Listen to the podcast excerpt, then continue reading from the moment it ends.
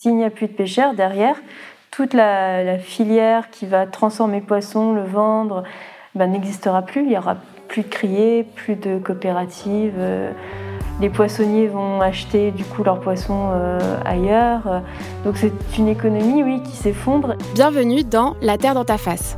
Je suis Kenza Benramous et chaque semaine, je discute avec des spécialistes, des citoyens et des citoyennes pour comprendre et s'adapter à la crise climatique, écologique et sociale. Vous la voyez la Terre? Elle brûle, elle se noie. Il est temps de remettre la Terre à sa place, dans l'actualité et dans ta face.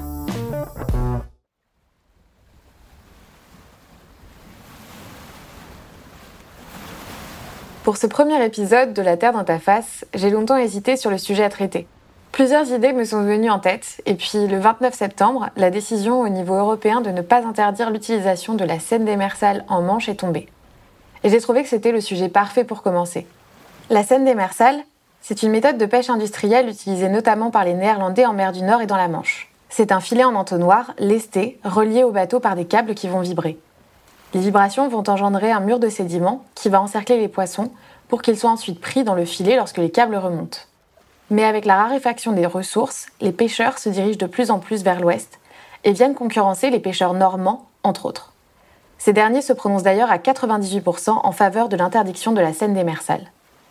Un sujet à la fois politique, économique, écologique et social. Je me suis demandé pourquoi cette décision de ne pas interdire cette pêche a été prise et aussi s'il fallait sacrifier les océans pour pouvoir avoir du poisson sur les étals de nos poissonneries et de nos supermarchés. Pour en parler aujourd'hui, je reçois Laetitia Bizio. Elle est chargée de projet chez Bloom, une ONG qui lutte pour la préservation des océans et de ceux qui en vivent. Bonjour Laetitia. Bonjour. Le Parlement européen a voté en faveur de l'interdiction de l'utilisation de la scène démersale euh, il y a peu. Et le trilogue, qui est une réunion tripartite entre les membres du Parlement européen, euh, le Conseil européen et la Commission européenne, et qui se réunissait à Bruxelles le 29 septembre, euh, n'ont pas suivi cette position. Pouvez-vous nous dire euh, qui faisait partie de ce trilogue? Donc, dans ce trilogue, on a les trois institutions européennes représentées, donc le Parlement européen, c'est le même qui a voté l'interdiction de la scène démersale, la Commission européenne, c'est elle qui propose les lois, et enfin oui, qui est à l'origine des règlements. Et ensuite, euh, le Conseil de l'Union européenne, qui est en fait euh, représenté par les États membres euh, de chaque pays de l'Union européenne. Tous les pays ne siègent pas pour un trilogue. En fait, on a un seul pays, celui qui a la présidence de l'Union européenne. Donc, en ce moment, c'est la République tchèque. Et donc, le Conseil, avant le trilogue, adopte une position et cette position sera ensuite défendue euh, pendant le trilogue et les trois négocient, donc essayent de se convaincre euh, que sa position doit être adoptée. Et donc, qu'est-ce qui se passe? Pourquoi Bloom est en campagne en ce moment? Alors, Bloom est en campagne sur la scène démersale parce que c'est une technique de pêche qui est euh, vraiment destructrice et qui impacte fortement les pêcheurs. C'est une demande à l'origine des pêcheurs. Ce sont eux qui sont venus à nous, qui nous ont dit vous avez fait interdire la pêche électrique, merci. C'est une avancée, mais en fait, il y a une autre technique de pêche qui est en train de prendre le dessus, c'est la scène démersale. Aidez-nous. Plusieurs pêcheurs sont venus à nous. Euh, au départ, on refusait parce qu'on a déjà nos campagnes et on est une petite équipe, donc on ne pouvait pas tout euh, prendre comme sujet. Et puis, on s'est rendu compte que c'était vraiment, vraiment un gros sujet pour eux et même pour euh, l'océan. Et ce sont les mêmes problématiques, en fait, qui ont été mis en lumière avec la pêche électrique, où on a une flotte mobile ultra efficace qui vient ravager euh, les côtes, où on a euh, une sensibilité euh, écologique, puisque cette zone est une zone de nourricerie et de reproduction des poissons, et qui est de plus pêchée notamment par des pêcheurs artisans, donc une flotte ancrée. Donc on a vraiment cette distinction, cette opposition entre des industriels mobile et une petite flotte euh, artisanale euh, ancrée. Et donc euh, les pêcheurs ont demandé à Bloom en premier lieu ou est-ce qu'ils ont fait remonter ces demandes-là au Parlement européen avant? Alors ils ont agi auparavant, pas au Parlement européen, mais au départ les pêcheurs vont alerter leurs, leurs représentants. Donc dès 2010, hein, ça remonte quand même déjà plus de 10 ans, les, les, les pêcheurs ont écrit plusieurs courriers, j'ai 30 lettres, je crois, de de pêcheurs qui expliquent à quel point la cohabitation avec les, les seineurs est problématique en Manche, euh, que ce sont des gros bateaux qui viennent tout piller, que eux derrière n'ont plus rien et qui a aucun respect en fait au niveau de, des zones et, euh, leur, euh, leur, capacité de pêche, les quantités qu'ils pêchent sont beaucoup trop grosses. Il faut savoir qu'un seineur a besoin d'une surface de 3 km chaque heure et demie de pêche.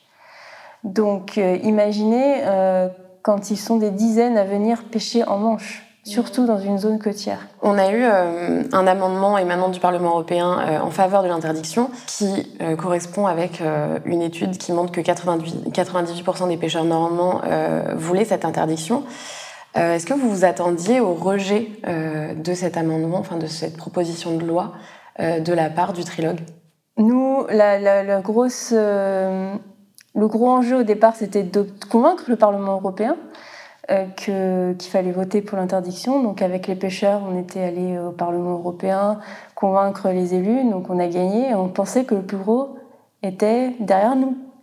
Euh, on savait évidemment que les Pays-Bas allaient euh, s'opposer à l'interdiction de la scène démersale, puisque ce sont eux qui sont les principaux acteurs. Mais de là à penser que la France trahit ses propres pêcheurs et préfère soutenir une industrie néerlandaise face à son littoral, alors ça, non. Enfin, ça, c'est pas quelque chose auquel je, m'attendais. En tout cas, moi, personnellement. Mais oui, c'est le sentiment un peu général. Il y a une incompréhension sur le fait que la France ne soutienne pas, en fait, ses propres territoires et ses propres pêcheurs. Oui, il y a vraiment eu cette incompréhension-là. On pensait qu'en gagnant le vote euh, le 12 juillet, c'était presque, presque fait. Bon, bien évidemment, il fallait ensuite euh, convaincre les autres États membres, mais on ne pensait pas qu'il fallait aussi aller convaincre la France. Il y a plusieurs régions françaises qui ont interdit cette technique. Euh, dans leurs eaux territoriales. C'est notamment le cas de la Bretagne, euh, de l'Aquitaine et d'une partie de la Normandie.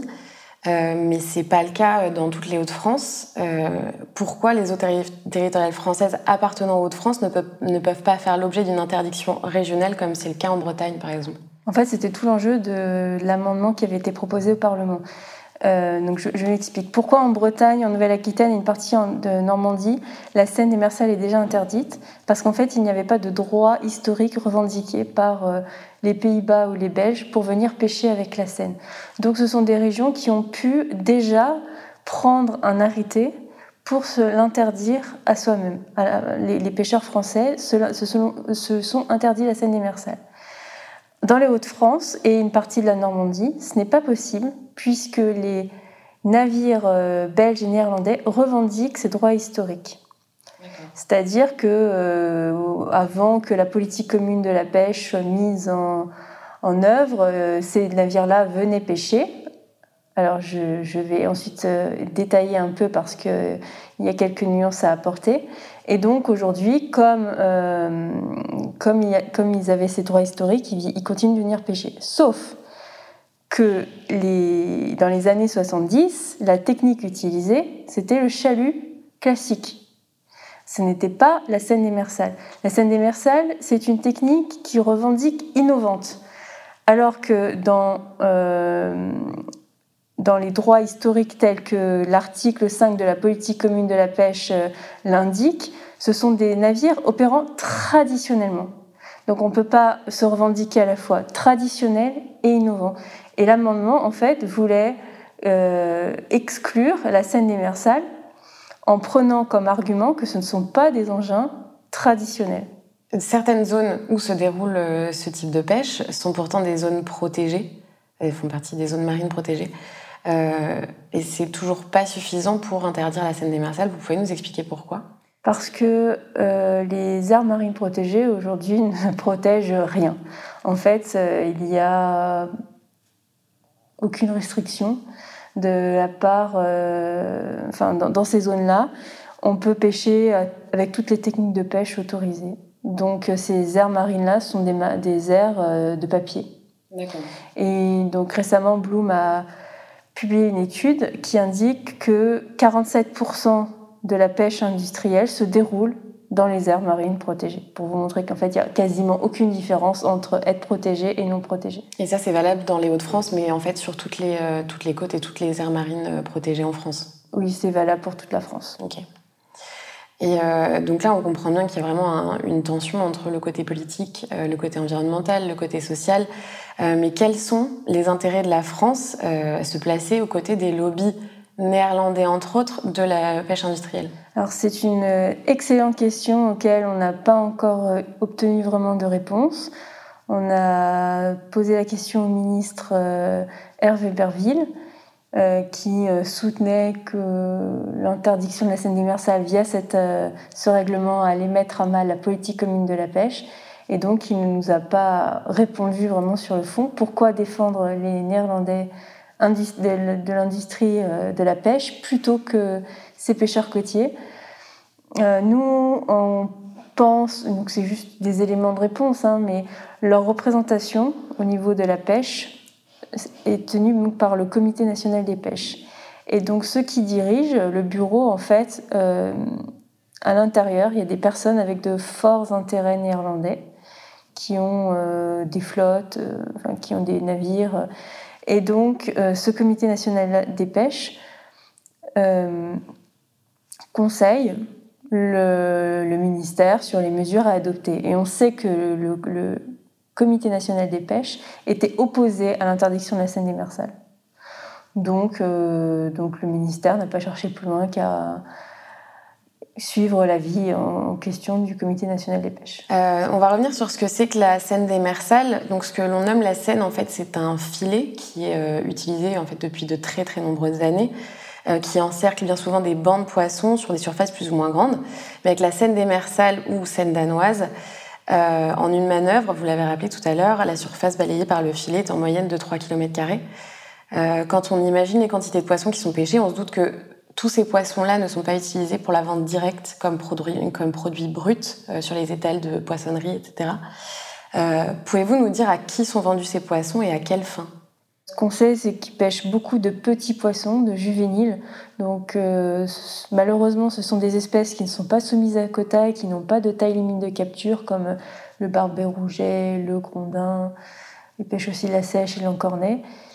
Et, euh, et, donc, toutes ces espèces-là, euh, des petits poissons, ben, je ne vois pas vraiment quel est le marché derrière pour un rouget qui mesure 8 ou 10 cm. Donc, on peut ils le débarquent, ils le vendent. Hein, donc, euh, ah, ils le gardent. Ces, poissons-là, ces petits poissons-là, ils ne les rejettent pas Ils ne les rejettent pas puisqu'ils ont le droit de les garder, puisqu'il n'y a pas de quota et de taille limite de capture. Si euh, ils pêchaient une espèce sous quota, ils, devraient soit le rejeter, soit si euh, ils sont soumis à l'obligation de débarquement, le ramener à terre et c'est déduit c'est déduit des quotas, mais euh, cette réglementation est assez peu mise en œuvre parce qu'elle est très compliquée. Euh, donc, euh, pour en revenir aux poissons pêchés par la Seine, les tout petits poissons, on peut imaginer qu'il y a une filière de farine de poissons pour nourrir le poisson d'élevage ou pour nourrir le bétail ou les croquettes pour chiens. Et donc, selon vous, est-ce qu'on aurait assez de poissons sur les étalages sans l'utilisation de la scène démersale Oui, évidemment qu'on aurait euh, suffisamment de poissons. Euh, cette technique de pêche rentre vraiment en compétition avec euh, les autres techniques, la, pêche côtière, et qui eux se retrouvent en fait sans rien pêcher à quai, et puis ensuite on va proposer des plans de démolition en payant ces navires ces petits bateaux qui n'ont plus accès à la ressource. Donc en fait, ce qu'il faut, ce n'est pas, enfin, c'est vraiment un partage équitable des quotas et, des, et de la ressource plutôt que de tout euh, laisser entre les mains de quelques-uns. Donc, est-ce que c'est encore au consommateur d'être vigilant? Parce qu'en fait, euh, ça retombe très souvent euh, sur le consommateur. Les... C'est ce qui est pareil pour tout. C'est-à-dire que c'est la même chose avec les petits gestes pour l'écologie. On fait souvent retomber la, la pression sur le consommateur ou l'usager. Euh, est-ce que ça, va être encore le cas où en fait ça ne, sert quasiment à rien euh, d'être euh, vigilant? Et est-ce qu'on peut être vigilant en fait? Est-ce qu'on peut savoir que le produit qu'on va acheter provient de cette technique de pêche là ou non? Oui, le consommateur peut être vigilant. Nous, on est un peu à l'opposé de tous ces petits gestes. On essaye vraiment de, chercher, de changer les choses au niveau politique et d'agir sur le global. Évidemment, les consommateurs ont un rôle important à jouer aussi. les deux vont de pair. En fait, la technique de pêche doit être inscrite sur l'étalage au moment de l'achat du poisson. Alors, c'est pas souvent respecté malheureusement, même si c'est réglementaire. donc les, oui, les consommateurs peuvent donc déjà un manger moins de poissons, on peut s'en passer, et deuxièmement choisir des poissons issus de pêche dites dormantes, donc des engins qui n'ont pas traîné dans le fond et avoir un impact sur, euh, sur les écosystèmes trop forts. Les poissons qui sont rejetés en mer sont soit morts, soit souvent trop faibles pour réussir à survivre une fois rejetés à l'eau. Euh, J'imagine que euh, les espèces ne sont pas les mêmes si elles sont pêchées dans les fonds de la Manche plutôt que dans la partie euh, qui reste plutôt en surface. Mhm. Qu'est-ce qui distingue les espèces de fond des espèces de surface? Est-ce que c'est les mêmes? Enfin, donc ce n'est pas les mêmes, mais est-ce qu'on les connaît plus euh, Est-ce qu'on les connaît de manière équivalente? Quel est le risque en fait euh, de pêcher des espèces qui sont vraiment dans le fond de la mer? Euh, ben, Par rapport au, fait que certaines espèces vivent dans le fond, certaines vivent par exemple enfouies dans le sédiment, comme la sole ou la plie. Et donc, ça nécessite des engins qui vont venir les déloger. Donc, par exemple, du chalut euh, qui va venir gratter le fond. Euh, on n'est pas forcé hein, d'utiliser ce genre d'engin puisque, par exemple, à Boulogne-sur-Mer, pour vous donner l'exemple de la sole qui vit dans le sédiment, qui était la cible des chaluts électriques, euh, les filayeurs de Boulogne pêchaient avec des filets. Donc ils attendent que le poisson se piège dans le filet par, par les vagues, le courant. Et donc, euh, c'est possible. Euh, donc, euh, donc, après, si certaines espèces ne sont pas pêchables avec des engins plus, plus doux qui ont un fort impact, ben, peut-être qu'on peut juste se passer de ces espèces-là. On n'a pas forcément besoin d'avoir sur l'étal du poissonnier toutes les espèces.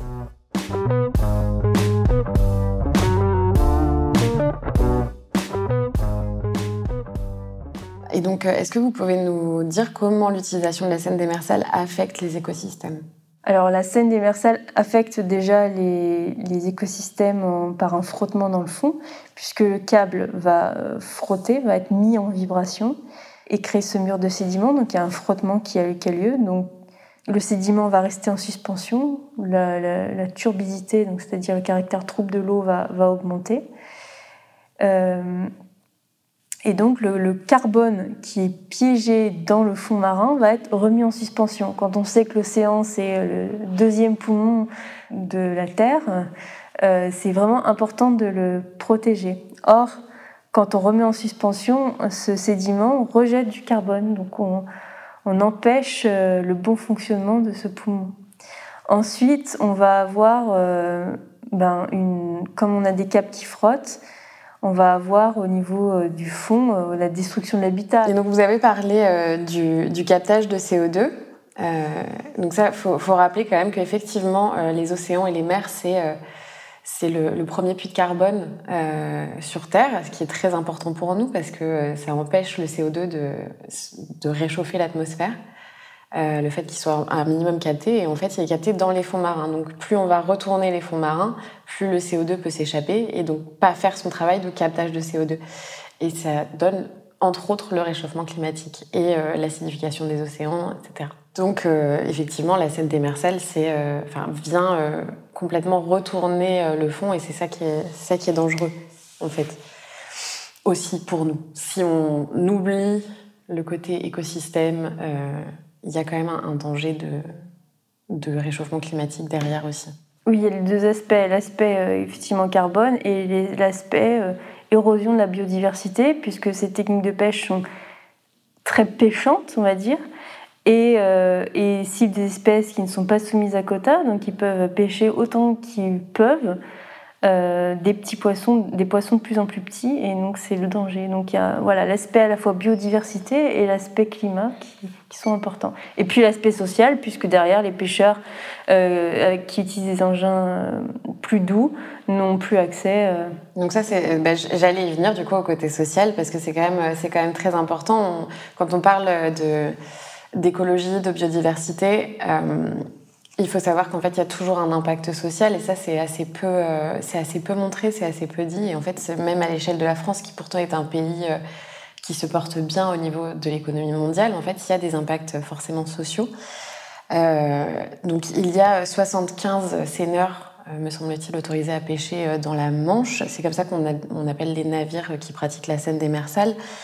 Euh, on parle beaucoup des Néerlandais, mais est-ce que donc c'est eux qui ont inventé cette technique, mais est-ce qu'ils détiennent tous les navires pratiquant la Seine démersale Alors, je voudrais juste corriger le chiffre de 75, parce qu'en fait, on se basait sur un accord avec les industriels néerlandais dans lequel ils indiquaient qu'il y avait 75 navires actifs et qu'ils voulaient en fait figer ce nombre.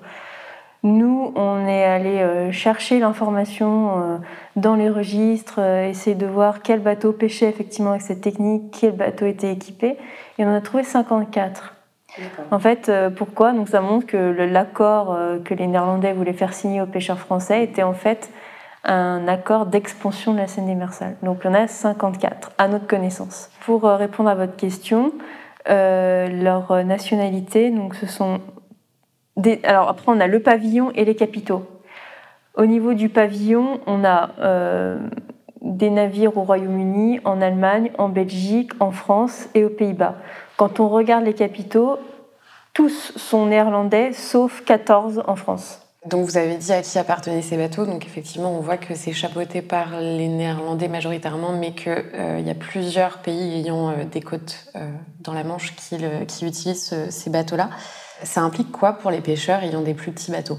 Alors pour les pêcheurs euh, qui ont des petits bateaux et qui voient les seineurs arriver dans leur zone de pêche, mais ils sont impuissants en fait. Euh, ils ne peuvent plus euh, aller pêcher dans ces zones-là puisque le bateau a besoin de 3 km chaque heure et demie de pêche. Quand ils viennent à plusieurs juste devant chez eux, ben, ils sont, sont contraints de, ben, de rester à quai bien souvent parce que ce sont des bateaux qui partent à la journée, donc c'est compliqué pour eux de faire des heures et des heures et des heures de mer, aller loin pour euh, ensuite revenir en 24 heures, c'est pas possible. Donc euh, quand il y a trop de seineurs, sachant qu'en plus ils, euh, ils, ont une capacité de pêche vraiment très grande, hein, ils prennent tout sur 3 km les pêcheurs nous disent que 15 jours après, il n'y a toujours rien. En fait, pendant deux semaines, ça ne sert à rien d'aller pêcher. Donc ça vide une zone entière euh, d'espèces de, vivantes, en fait, de, poissons. Oui, c'est ça. Les pêcheurs nous disent c'est la politique de la terre brûlée. Ils viennent, ils mettent euh, à mal toute une zone et ensuite euh, peuvent se déplacer quand les pêcheurs côtiers, eux, en créent un territoire, sont bloqués devant chez eux et ne peuvent pas aller bouger. Donc je vais prendre le cas de la pêche électrique qui est assez euh, parlant, à Dunkerque, les, pêcheurs, les fileyeurs se sont retrouvés dans une situation très compliquée avec la pêche électrique. Euh, il n'y avait plus rien à pêcher chez eux, mais vraiment c'était une catastrophe. Et donc ils sont, euh, ils sont allés pêcher à Dieppe, donc en Normandie, en Haute-Normandie. le, déplacement de cette flottille faisait que ça faisait aussi des compétitions évidemment avec les pêcheurs de Dieppe, mais euh, qui voyaient de nouveaux bateaux arriver, donc ça augmentait la compétition. Et donc les, pêcheurs de Dunkerque acheminaient ensuite le poisson à Dunkerque, de Dieppe à Dunkerque, pour pouvoir essayer de sauver leur euh, crier, leur coopérative maritime. Et ça a duré euh, quelques années. Ils ont vraiment essayé, tous, enfin, ils ont mis toute leur énergie là-dedans. Et au final, ce qui s'est passé, c'est que la criée a fait faillite et le, port est devenu euh, un désert. Donc aujourd'hui, à Dunkerque, il n'y a quasiment plus de pêche. Il reste euh, quatre bateaux. Donc ça a vraiment un fort impact sur le, sur le marché du travail. C'est-à-dire qu'il y a les pêcheurs, mais il y a aussi tout le système de vente euh, à la criée qui est, qui est impacté finalement. Exactement, parce que s'il n'y a plus de pêcheurs, derrière, toute la, filière qui va transformer poisson, le vendre, ben, n'existera plus. Il y aura plus de criées, plus de coopératives. Euh, les poissonniers vont acheter du coup leurs poissons euh, ailleurs. Donc c'est une économie, oui, qui s'effondre et, euh, également on peut aussi penser au tourisme parce que souvent les touristes, quand ils vont au bord de mer, c'est un peu le folklore, on va dire, d'aller voir les bateaux de pêche qui rentrent de leur journée ben, s'il n'y a plus ça, voilà, c'est vraiment, euh, c'est vraiment en fait un, toute un, une partie de l'économie qui, qui, disparaît. Et le problème avec la scène démersale rejoint le problème de la pêche électrique. Il y a quelques années, euh, ils ont causé cette destruction de Dunkerque. Les pêcheurs ont peur que ce soit la même chose à Boulogne et dans, dans, des ports normands.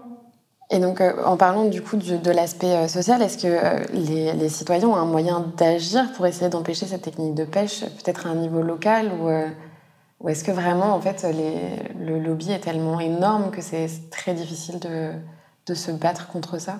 À l'heure actuelle, il n'y a pas de distinction réglementaire entre la Seine, le chalut.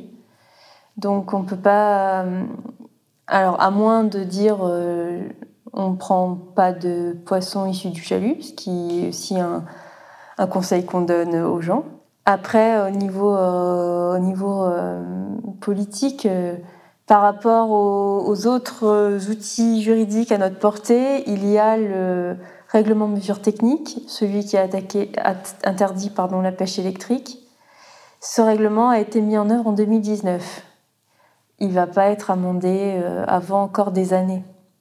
Donc au niveau euh, réglementaire, au niveau du Parlement, pour l'instant, on est un peu bloqué. Donc euh, on étudie, voilà, selon, les règlements qui vont arriver euh, au Parlement européen, il faut qu'on faut voit s'il y a des possibilités d'introduire des amendements à l'heure actuelle, on n'en voit pas vraiment. Donc, on pense plus au côté euh, juridique. D'accord. Et euh, est-ce que. Euh, donc là, on met, on, met un peu en parallèle la pêche industrielle et la pêche artisanale. Est-ce que seule la pêche artisanale suffit actuellement à contenter en fait la consommation de produits venant de la mer? Alors, ça, c'est l'éternelle question. Est-ce qu'on a besoin de la pêche industrielle, mais est-ce qu'on a besoin de manger aussi autant de poissons? Euh, en tout cas, je parle de nos pays euh, européens. On est à 34 kilos de poissons par an par Français. Euh, est-ce que c'est nécessaire? Pas forcément. Si on prend en compte, si on, regarde ce qui se passe dans les pays d'Afrique, en fait, la pêche industrielle française, enfin française, européenne, s'exporte en Afrique via des accords qu'on appelle des accords de pêche. Donc, on, on paie via nos subventions ces pays-là pour qu'ils donnent accès aux eaux, à leurs eaux. Et donc on va avoir des flottes ultra puissantes, modernes, sophistiquées. Beaucoup sont néerlandais, euh, donc des chalutiers qui peuvent mesurer une centaine de mètres hein, et qui vont aller euh, pêcher euh, au large des côtes de pays d'Afrique et rentrer en compétition avec la flotte artisanale locale qui, qui elle, est enfin, très traditionnelle avec des, des tout petits bateaux et euh, ce qui se passe, donc, euh, ben, c'est cette euh, compétition entre les deux, ben, qui va gagner la pêche industrielle. Et on a un, vrai problème en fait de sécurité alimentaire qui est engendré par cette flotte industrielle européenne qui s'exporte là-bas. Parce qu'en plus, ça, a vraiment un très très fort impact social sur des pays comme les pays africains, j'imagine, parce qu'il y a vraiment des, villages entiers qui ont leurs ressources qui dépendent de la pêche, donc ça les prive de revenus et ils n'ont pas autant de.